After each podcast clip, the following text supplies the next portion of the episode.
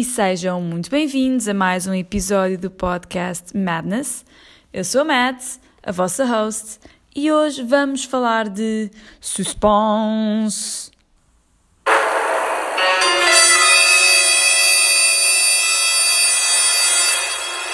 De noites de passagem de ano! E desde sempre nos impingem que esta é a noite do ano.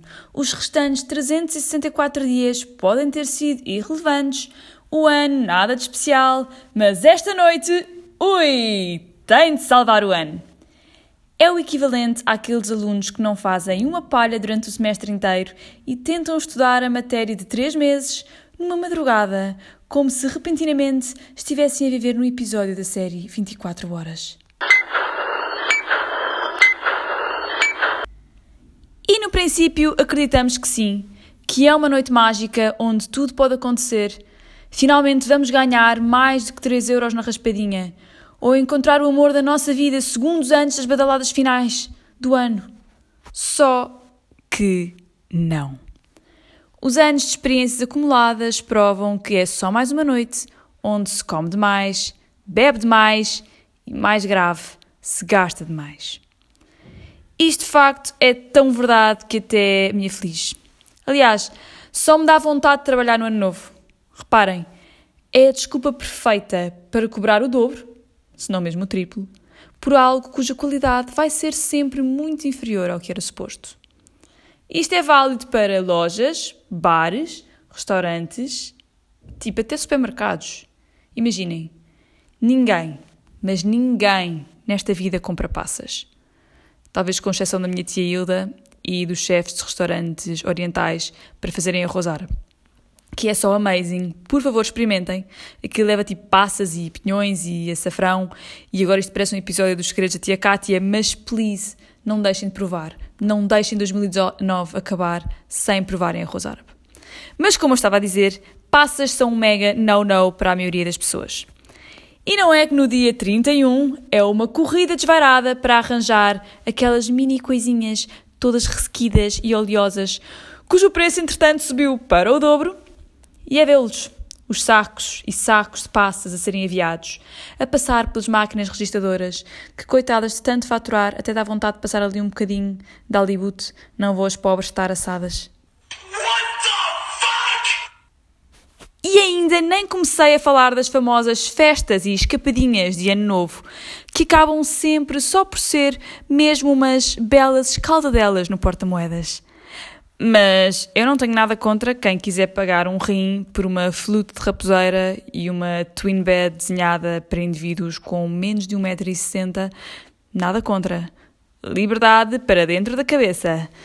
Mas o porquê da ideia que a noite de ano novo tem de ser especial e super fancy, eu não sei muito bem de onde é que vem, sinceramente. Há quem culpe as séries e comédias românticas, há quem culpe a sociedade consumista em que vivemos por nos pôr esta ideia na cabeça. Eu acho que é só mesmo a idiotice humana que consegue ser grande, mas muito grande.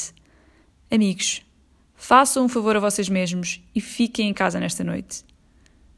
A partir das 12 badaladas, nada de bom vos espera do lado de fora da porta. Tipo, é verdade. A vida é um mar de possibilidades e o dia 1 é a primeira página de um livro de 365 ou 366 se for bissexto páginas e começa já a escrever e todas aquelas frases mega inspiradoras das agendas de Mr. Wonderful. Mas se quiserem ir por aí, o verdadeiro Mr. Wonderful, o Kevin O'Leary, sabem? Aquele tipo do Shark Tank que faz tanto dinheiro quanto eu faço papas da aveia de manhã.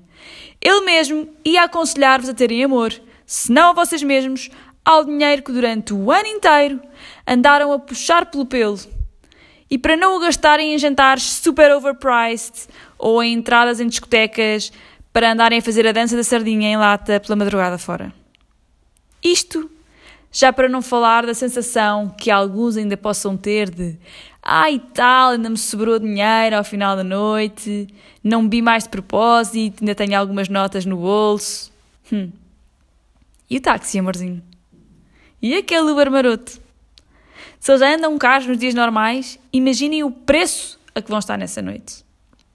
E este é o melhor cenário possível, porque é bem provável que nem um táxi nem um Uber consigam apanhar. Tipo, eu tenho a certeza que não era heroína suficiente para arriscar o meu querido carro e andar a transportar bêbados, que estão a uma curva de distância de pintar os bancos de trás, e não só, com a última ceia de 2019. Eu sou uma miúda curiosa, mas não tenho a curiosidade mórbida de saber o que é que vocês andaram a jantar.